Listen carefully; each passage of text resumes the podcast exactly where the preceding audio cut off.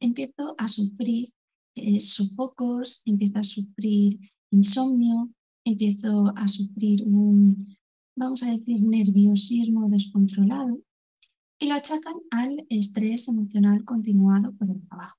Y bueno, eh, tomamos la decisión de realizar una analítica muchísimo más eh, exhausta sobre el tema de las eh, hormonas, ¿vale? Algo como mucho más específico y hormonal. De ahí es cuando se detecta que efectivamente tengo un, problema de FOB, una falla ovárica primaria. Tengo los estrógenos totalmente alterados, el cortisol, la prolactina y bueno, está todo, eh, vamos a decir, desequilibrado por completo.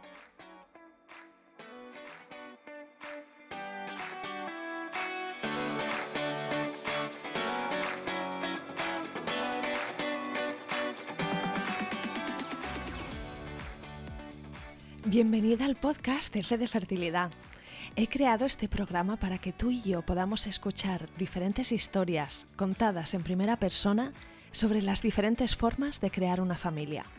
No hablamos suficiente sobre los retos de la fertilidad. Damos por hecho que cuando estemos listas para tener hijos será fácil, pero no siempre es así. El camino puede ser largo, caro, confuso y lleno de dudas, desilusiones y dolor.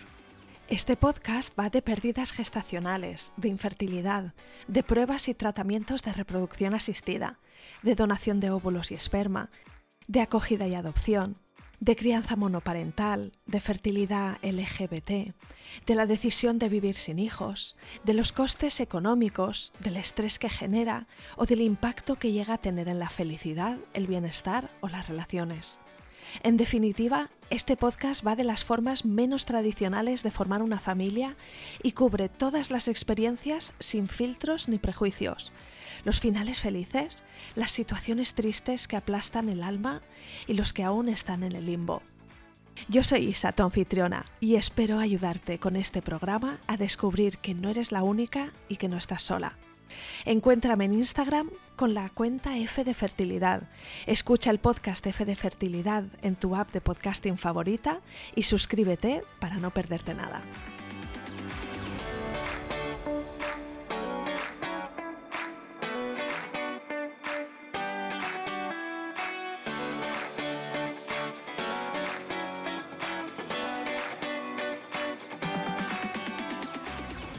Bienvenida Mary y mil gracias por venir al podcast F de Fertilidad.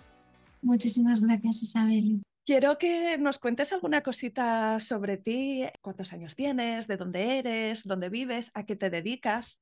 Bueno, pues yo tengo 35 años, soy de Sátiva, en Valencia, y estudié Bellas Artes, me especialicé en restauración, después hice diseño, y a partir de esta experiencia que íbamos a compartir, pues eh, decidí formarme en arteterapia, en astrología estratégica y arquetípica y en escritura emocional. Porque bueno, han sido como las herramientas que de algún modo han complementado todo mi, mi proceso personal y luego mi metodología de trabajo.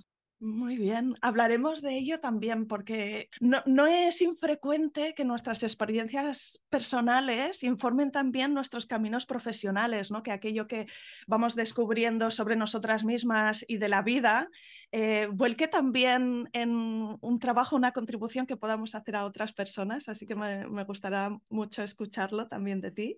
Y si te parece, vamos a remontarnos atrás a esa historia personal pero quiero que, decidas tú dónde está el origen de tu historia, ¿no? ¿Por dónde empezamos? Pues el origen está hace tres años, más o menos, en el que yo empiezo a notar una serie de cambios físicos. Es aquello de que te miras al espejo y adviertes que algo está cambiando, pero también anímicamente, también como a nivel de energía y un poquito esa sensación que, te envuelve, que notas que hay una, una aura distinta. A partir de entonces, em, mi regulación hormonal, mis reglas, mis menstruaciones empiezan a variar muchísimo y eh, tengo como reglas muy prolongadas en un tiempo, a lo mejor de 19, 20, incluso algunas que duran todo un mes y yo siento que algo no está funcionando bien. Evidentemente afecta también al estado de humor, afecta también al día a día, a lo cotidiano. Decido porque mi familia son mayoritariamente sanitarios todos, tanto mis padres, algunos de mis tíos y demás, pues comentarlo. Y empezamos pues una serie de eh, estudios analíticos que, que van por descarte, por así decirlo.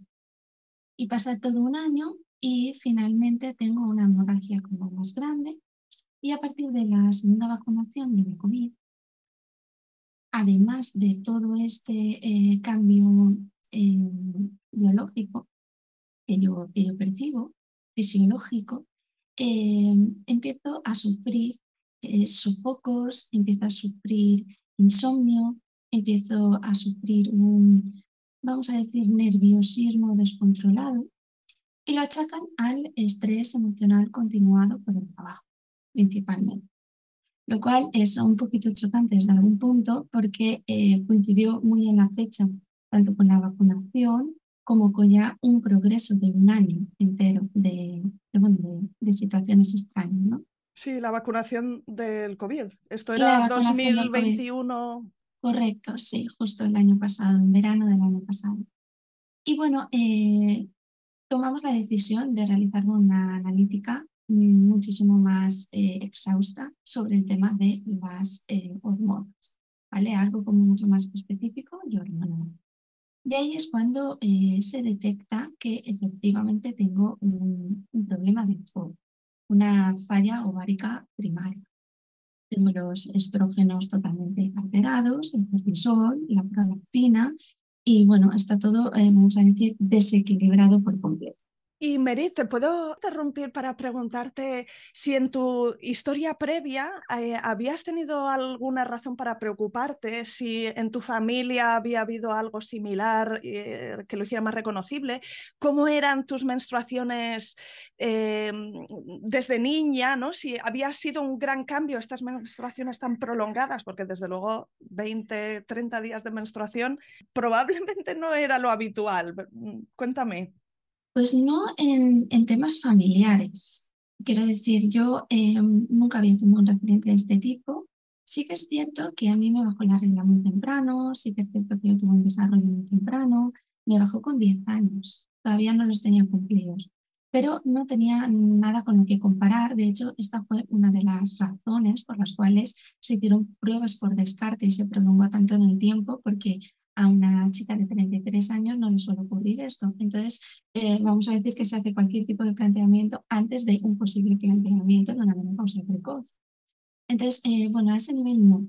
También de reglas, decir que nunca las tuve regulares, eso es cierto, también eh, sí que es mm, relativo, porque entiendo que no tenerlas regulares, pero tenerlas prolongadas es algo distinto. Y es una de las preguntas que me hicieron. bueno, como siempre las has tenido regulares, ya, pero las he tenido regulares, pero no tan copiosas, no, no tan prolongadas. Entonces, eh, bueno, la pregunta es distinta, ¿no? Lo que yo le quería explicar al sanitario es que la situación yo la percibía como distinta. Entonces, sí es cierto que las tenía irregulares, que las tenía dolorosas, que tuve la regla muy temprano y demás. Pero no para decir, oye, esto es preocupante hasta ahora. Y sobre todo fue el tema de los sofocos. Ahí sí, como mi madre ya se encontraba en un periodo de menopausia, sí que nos chocó y sí que pensamos que podía tener una, bueno, una cierta relevancia, porque, como te digo, tenía sofocos cada hora. Y era al principio de noche, pero después era de noche y de día. Una sudoración, bueno, toda la sintomatología del sofoco, ¿no? Mm, vamos a decir, tan específica y tan característica de, de la menopausia. Pero referentes eh, anteriores, ninguno. Y como dices, fue un periodo de diagnóstico prolongado, ¿verdad? Y, eh, varias pruebas hasta que llegaron a esta conclusión, que bueno, se, se identificó con ese análisis de los niveles hormonales. Correcto, y fue una decisión de, de mi madre de hacerme esta analítica porque ella, como te comentaba, eh, es enfermera entonces, bueno, mm, ella consideró que, que de ese modo podíamos salir de dudas y que quizás sería correcto, lo mejor. También decir que esto lo combinamos tanto por la vía pública como por la vía privada. Por la vía pública, la verdad, poca solución. Por la vía privada, si me hicieron alguna pregunta más, mm, vamos a decir, profunda o alguna entrevista con mayor interés o durante, vamos a, a resumirlo como, como durante mayor tiempo y mayor profundidad a lo largo de todo el periodo de ese año, más continuadas, más seguidas. O sea, me iban llamando como para preguntarme cómo me encontraba y demás, ese tipo de cosas. El seguimiento era mayor. Y entonces ah, teníamos un diagnóstico, ¿no? Y, y, y, te derivaron a un médico especialista. ¿Cuáles fueron los siguientes pasos a partir de ahí? Directamente medicación. Directamente medicación hormonal sustitutiva. Intentar controlar el tema de los estrógenos.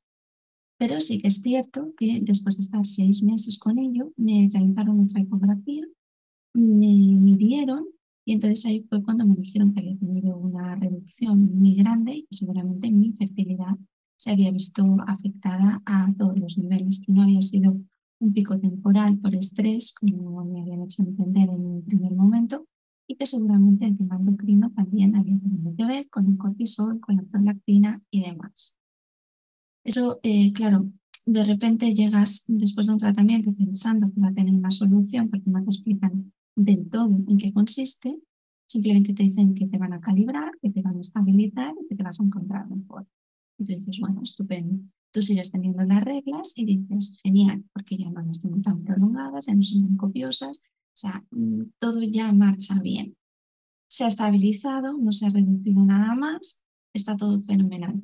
Pero ahí es cuando entra la siguiente parte, la parte de la reserva ovárica, la parte en la que te dicen que si hubieses venido hace tres años, posiblemente podrías haber congelar. Pero estando en este punto ya no tienes posibilidades. Bueno, pues te tengo que preguntar, Mary, ¿cómo te quedaste con esta noticia? Pues me costó de entender. Quiero decir, em, en mi cabeza no estaba el hecho de que a mí me había funcionado un tratamiento y yo me encontraba bien, pero no tenía la posibilidad y había afectado a otros niveles de manera paralela y sin ser informado, entre comillas. Porque yo creo que te pueden decir muy bien, esto eh, funciona así, afecta así, pero eh, paralelamente a esto puedes estar sufriendo o puedes tener estas, estas cualidades. Porque si te lo explican bien, o sea, si te dicen que tengas la regla, que ya no tengas sofocos, que te encuentres fenomenal, que ya no tengas esos dolores o ese insomnio, no significa que no tengamos que analizar por otro lado el hecho de que quizá no tengas la posibilidad de ser madre en el futuro. Pues bueno, porque las condiciones son estas, bien porque naciste con una reserva ovárica un poquito inferior, te bajó la regla pues demasiado pronto y se, se te ha ido muy pronto también, ¿no? La cuestión es que se, se creó como un ambiente de enfermedad que había provocado eso como dos paralelismos extraños con que tu cabeza se bifurca y dice eh, que estoy en tratamiento para ponerme bien o que estoy en un tratamiento de fertilidad barra infertilidad. O sea, que, que esto ocurre A mí lo que, la sensación que yo tuve era de partición, de yo tengo que asumir dos cosas distintas a la vez, porque por un lado tengo que estar bien, por un lado tengo que estar fuerte y por un lado tengo que también estar contento de que el tratamiento está funcionando, de que ya han encontrado cómo, qué es lo que me ocurre y ya tanto la ginecóloga como el endocrino están trabajando a la par para que yo me sienta fenomenal. De hecho, me siento fenomenal. Me siento con muchísima más energía, con muchísimas ganas y demás. Pero claro, luego viene la segunda parte, esa en la que te dice, ok, todo esto está bien, ahora vamos a ver cómo ha afectado a esto otro y no es como ha afectado a esto otro, es simplemente esto otro ya estaba, también estaba, y de esto no habíamos hablado y ahora mismo te lo contamos así, de este modo. Entonces me costó procesar, como te digo, es, estas dos vías, estos dos estados. Mi estado normal, por así decirlo, y otro el estado más extraño de un porcentaje muy inferior de la población en la que, pues bueno, Em, tienes una menopausia precoz acuciada a partir de los, en mi caso, 29-30 años más o menos, es lo que me iba a decir. Yo no sabía que existía este porcentaje de mujeres si no era por un tema de enfermedad X o algo extraño, algo que no fuese normal, cuando realmente es, es una cosa muy normal, aunque el porcentaje sea tan, tan reducido. sí, estoy de acuerdo que son esas cosas que no se hablan y que eso añade una capa de dificultad a las mujeres que pasan por ello, porque entiendo que te puedes sentir un, poco engañado por un sistema ¿no? que, que, a nivel de educación sexual nos da eh, una información muy, muy limitada y algo que mm, afecta a nuestra salud de forma tan importante que no estuviese en ningún sitio de nuestro universo, ¿no? Y de repente descubres que no es tan infrecuente como se puede pensar. Absolutamente. Y luego también la sensación, esa que yo creo que entiendo que todas pasamos por ello, al menos por lo que también me han compartido a mí, de decir, no es lo mismo eh, decidir si quiero o no quiero, que de repente me encuentre en una edad en la que todavía quizá tenga la posibilidad de elegir y no pueda. Es esa la, la sensación ¿no? que te queda. Y entonces es cuando ya empiezan a hablarte de repente y antes de que tú tengas asimilado nada de tratamientos alternativos varios. Y tú dices, bueno, un momento, que me estoy situando en el plano. estoy como integrando esta información, estoy intentando, porque luego lo que hablamos, mm, eres tú y tus circunstancias. Quiero decir, esta es una circunstancia más de tu día a día. Es una cosa que evidentemente te afecta a todos los niveles, pero esto hay que compartirlo también con, con circunstancias personales, con circunstancias laborales que son paralelas, pero que están conviviendo contigo. O sea, yo en el momento de esta noticia no era lo único que estaba viviendo. Además estaba viviendo en un cambio de residencia, una adaptación al lugar distinta a la que tenía hasta la fecha, porque por el tema precisamente de la COVID tuve que realizar una mudanza. Eh, todo lo que tiene que ver con las relaciones personales, interpersonales, eh, de amistad. O sea, que decir, el reubicarme en, en mi nueva etapa a la par de que estaba viviendo esto y un duelo familiar. Entonces, claro, son cosas que, que te dicen, no, pero ahora lo más importante es que estés tranquila.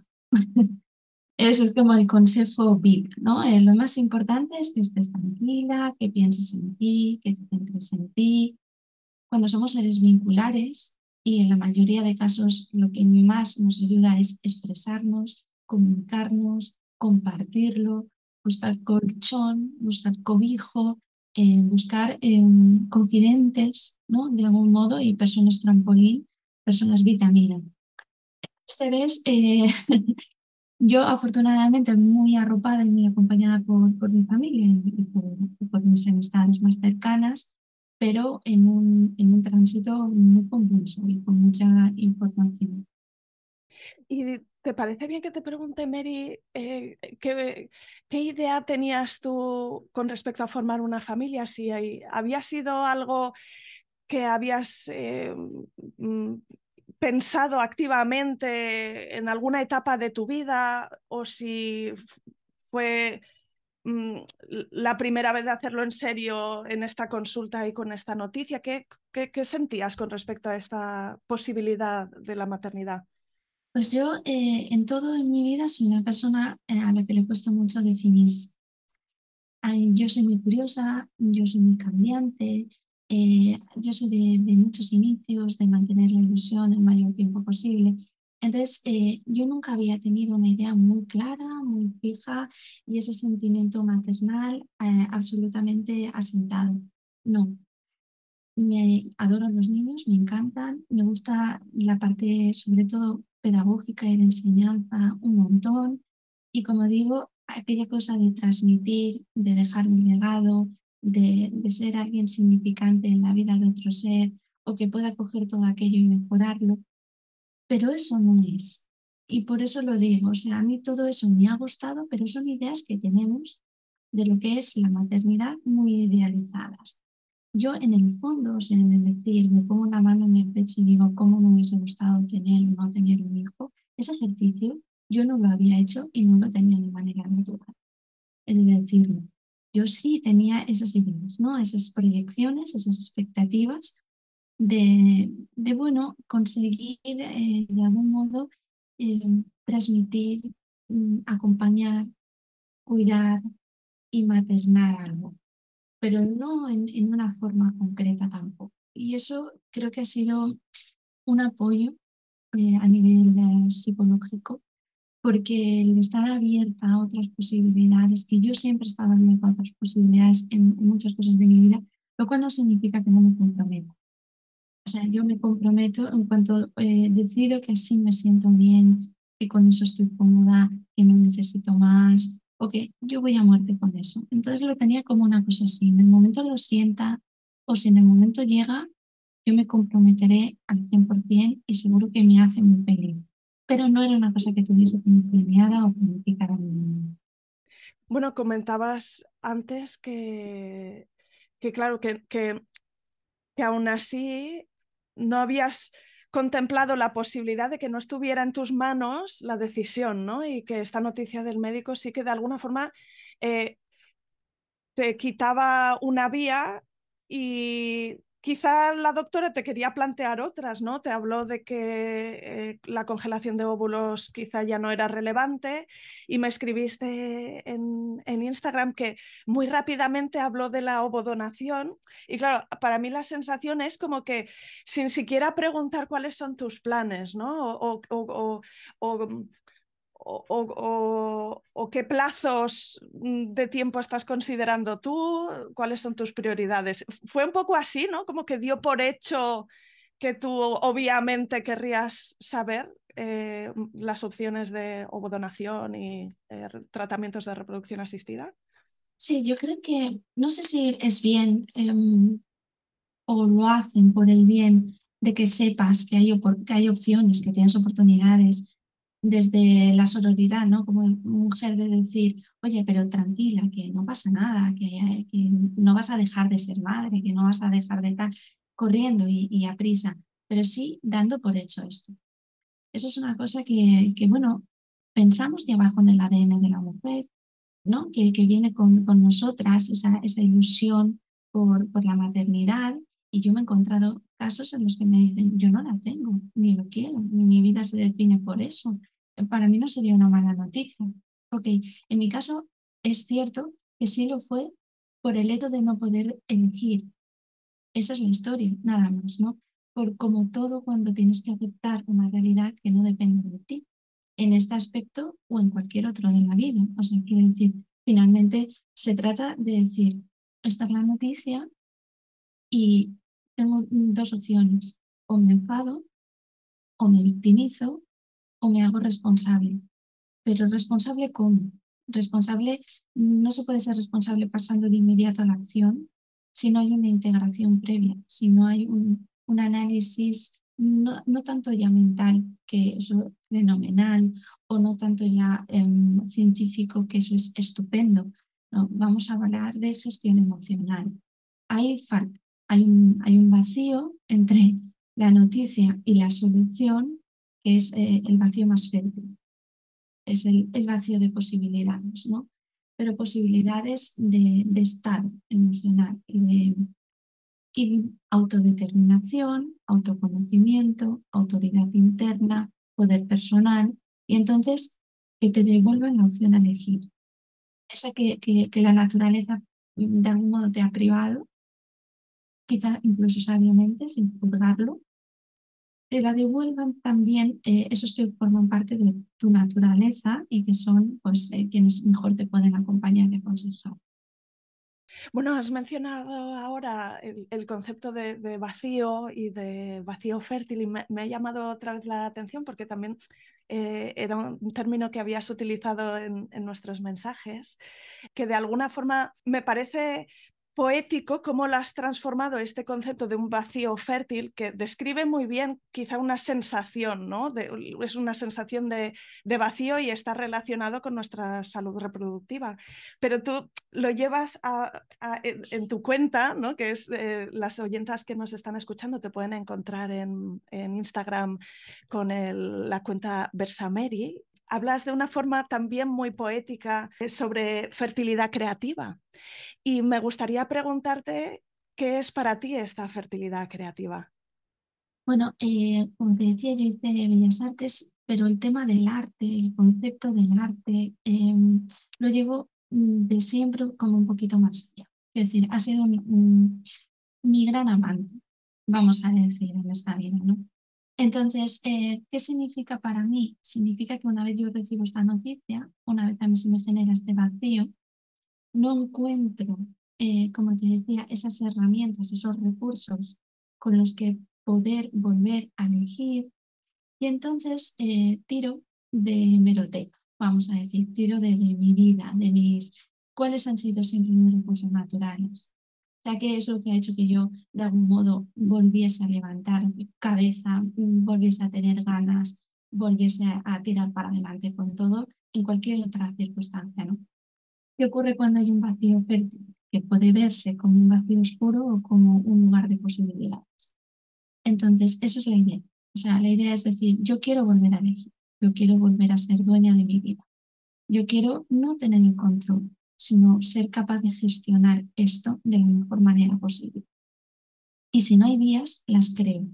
De lo que te habla el psiquismo creador es que el artista de algún modo está todo el tiempo operando en su mente para que lo puedan entender las espectadoras, sumando paradojas, uniendo paradojas y creando terceros caminos.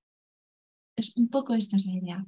Yo tengo esta noticia, estas son las opciones que me dan, pero ninguna de ellas de momento me sirve y no quiero en este, en este instante tomar ya una decisión. Quiero permitirme el curiosear, el explorar y el autoconocerme para decidir mejor, para elegir mejor. Entonces buscamos técnicas de pensamiento creativo que nos ayuden a lidiar, pero a cada una de nosotras de manera distinta, porque cada una de nosotras somos un cuerpo y un mundo. Entonces es a partir de mis recursos naturales. Y eso es lo que yo apliqué para mí. ¿Cómo yo voy a vivir mi fertilidad a partir de ahora? Porque no por el hecho de no poder ser madre, dejo de ser una mujer fértil. Porque el concepto de fertilidad se puede llevar a, muchos campos. ¿Quién te ayudó en tu caso a sentirte fuerte, a sentirte eh, sostenida? Has hablado que tenías el, el apoyo de, tu entorno. Cuéntame un poquito más. Pues el apoyo de mi entorno fundamental a nivel, vamos a decir, de seguridad.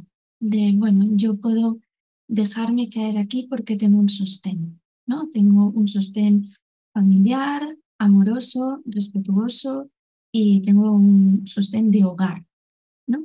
Después está la otra parte, que es la que te empuja a crear de manera genuina algo. Para eso tienes que salir precisamente de ese nido y enfrentarte tú a tu realidad. Ahí es cuando entran paradojas en las que tienes que romper con lo que han sido tus autoridades hasta ahora, incluyendo a los médicos que te dicen esas soluciones, y encontrarte tú siendo autoridad o emperatriz de tu vida. Entonces, ese salto yo lo hago, aparte de porque soy una absoluta estudiosa, me encanta indagar, buscar, leer, Em, yo lo hago probando. Y empecé a probar. Es decir, ¿dónde me lleva cada cosa? Voy a probarla y me voy a quedar solo con lo que es significativo y relevante para mí. A partir de ahora, yo no me comprometo con nada más que no sea conmigo misma y mi camino de vida. Y lo que acuda a ello, correcto. Y lo que se marche, correcto, sin juicio. Lo valoro, de hecho, la sinceridad. Porque hay un compromiso, sí, y a veces el compromiso asusta, que yo voy determinada a decir, voy a probar, voy a estudiar esto que he leído que puede funcionar, voy a hacer aquello que, que, bueno, que tiene muy buena pinta, vamos a decirlo, esto que siempre me ha interesado, que me ha dado miedo, pero que me ha despertado la curiosidad, hoy lo hago, hoy lo hago porque ahora es el momento, porque estoy en ese vacío y voy a llenarlo. Y después si no me interesa algo o solamente me interesa una parte, me quedo con eso y lo traduzco para intentar encontrar mi método. Y eso es lo que hice con arte terapia, pero también lo hice con la astrología, que bueno, para mí el tema de la filosofía arquetípica, encontrar la astrología psicológica como modo estratégico a través de, en mi caso, el estudio del camino de Hermes, una de las astrólogas de referencia en bueno, para mí, la maestra del camino de la filosofía hermética a través de la astrología, que es Kimicha da Costa, eh, encontré poco a poco vamos a decir, símbolos representativos de mi sentir. Que en este caso, a nivel astrológico, eran los asteroides, era Juno, era Vesta, eran todas esas figuras diosas romanas que ya traducían el tema de la maternidad de una manera muy distinta a solamente la parte, la parte eh, maternal, mm, la feminidad entendida como esas guerreras, esas luchadoras, esas eh, creadoras de simientes, esas eh, mujeres empoderadas, ¿no? esas mujeres libres y esa luna oscura, esa Lilith, esos arquetipos que yo decía, caray, están dentro de todas nosotras y, y bueno, y pueden ser representadas en nuestra vida de tantas formas que voy a darles la oportunidad de, de existir y de, de, aparecer en mi día a día em, a través del lenguaje, a través de mis ilustraciones, a través de las sesiones, como sea. Y luego llevarlo también a, a mi mundo artístico, decir, oye, ¿qué artistas han hablado de esto? ¿Cómo han hablado de esto? Y cómo lo han representado. Porque al final los arquetipos son símbolos que nos ayudan a poner una imagen en nuestra cabeza y nos alejan ya tanto del pensamiento abstracto que nos permiten concretar y proyectar una visión de vida. Y esa era mi idea, ¿no? La, la, la, ilustración, pero para ilustrarme. Ese era el punto. Y yo veía que en las sesiones, cuando presentaba una ilustración de ese sentir de la persona, el, el aspecto, o sea, la, la, sensación de verse reflejada era mucho más significativa y el avance, los pasos eran mucho más claros que cuando simplemente hablábamos y hablábamos y hablábamos. Estaba fenomenal, pero no cogía forma, no se materializaba. Entonces a mí la astrología, la parte arquetípica, la parte simbólica, el encontrar esos referentes mitológicos, luego esos referentes artísticos y poder hablar de este tema desde todos esos puntos de vista tan amplios, empezó a llenar ese vacío de otras cosas, de otras oportunidades, de otros sentires y de, no voy a decir esperanza porque yo jamás lo he perdido afortunadamente, de, de seguir sonriendo, de seguir siendo feliz y de seguir comprometiéndome con lo que me importa, pero sí de ilusión y de risas, que yo creo que, es importante. Wow, es que me bebo todas tus palabras, Mary. Eh, es, eh, es admirable el, el, nivel de, de, madurez con la que transmites tus, tus, pensamientos y como dices, ¿no? Es pasar también de lo, de lo abstracto que puede ser inspirador y que nos puede ¿no? Eh, evocar un sentimiento, pero pasar de ese abstracto a algo materializado y, y cómo ese proceso evidentemente en ti se, se, manifiesta ¿no? Qué valor tiene hacer este trabajo y te diría que eres súper, súper valiente de abrazar este proceso en un periodo express, porque todo esto ha sido bastante eh, reciente, así que enhorabuena por ello desde fuera. Es una pasada lo que, lo que expresas. Mm, te preguntaría, em, ¿en, qué manera te has admirado a ti misma en este proceso? Mm, porque a veces a veces nuestros grandes aprendizajes, eh, crecimientos, a veces, no siempre, pero a veces vienen de, golpes que nos dan la vida, ¿no? Y, cuéntame en qué sentido tú te ves, te, te, sientes admirada por ti misma o te ves orgullosa de cómo estás gestionando estas circunstancias. Yo te diría que haber aprendido a separar una emoción puente de una emoción real. Mi tendencia siempre, Isabel, había sido utilizar emociones puente como puedan ser la tristeza para cubrir o encubrir todo lo demás. Y por otro lado, no mentir, porque es una tendencia también, mm, o en mi caso lo fue, el contarme una historieta y el contársela a los demás. A mí siempre me había costado mucho abrir mi sentir real. Sea, yo siempre había utilizado, por facilidad de lenguaje, por oratoria, por lo que sea, mucha metáfora en mi vida. Yo había tirado mucho de discurso metafórico, mm, simbólico y como artista que soy, mm, además había incluido muchos elementos imaginativos a eso, está claro. Y esto em, aleja a las personas de ti.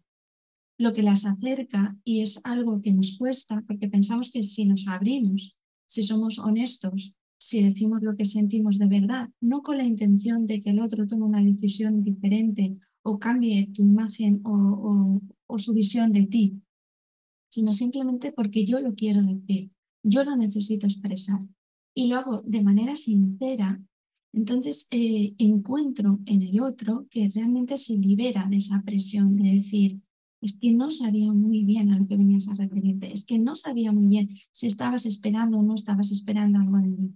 Entonces, ese yo ya no espero nada de nadie, en el buen sentido de la palabra, no de la expresión, mejor dicho.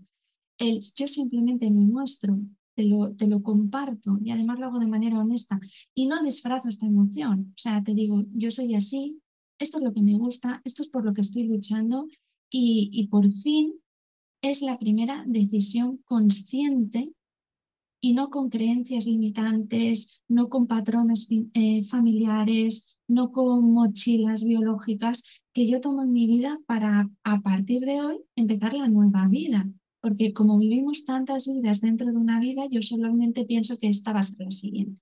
Te estoy súper agradecida por compartir tu mirada, tu visión, tu experiencia en el podcast de esta semana. Y no sé si antes de despedirnos hay alguna última cosa que quieras mm, compartir. Bueno, eh, me gustaría simplemente decir que no estamos solas en este camino, que trabajos como el tuyo de permitirnos poner voz a experiencias tan personales son mm, todavía hoy absolutamente necesarias y te lo agradezco mucho, Isabel, de permitirme hablar de lo que me gusta, porque al final eh, lo que conseguimos con esto es, eh, de algún modo, leernos a nosotras mismas y que no dejemos de curiosear, que no dejemos de darnos la oportunidad y que no tengamos, eh, de algún modo, miedo de decir yo hoy pienso diferente a como pensaba ayer y está bien.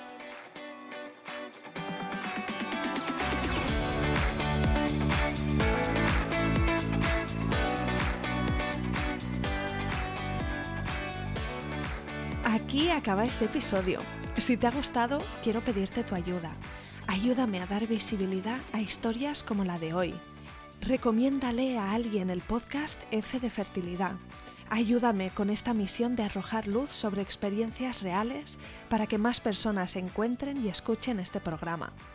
No dejes de escribirme un mensaje directo en Instagram. Mi cuenta es F de Fertilidad y me encantará saber de ti. Cuídate mucho, nos vemos la semana que viene.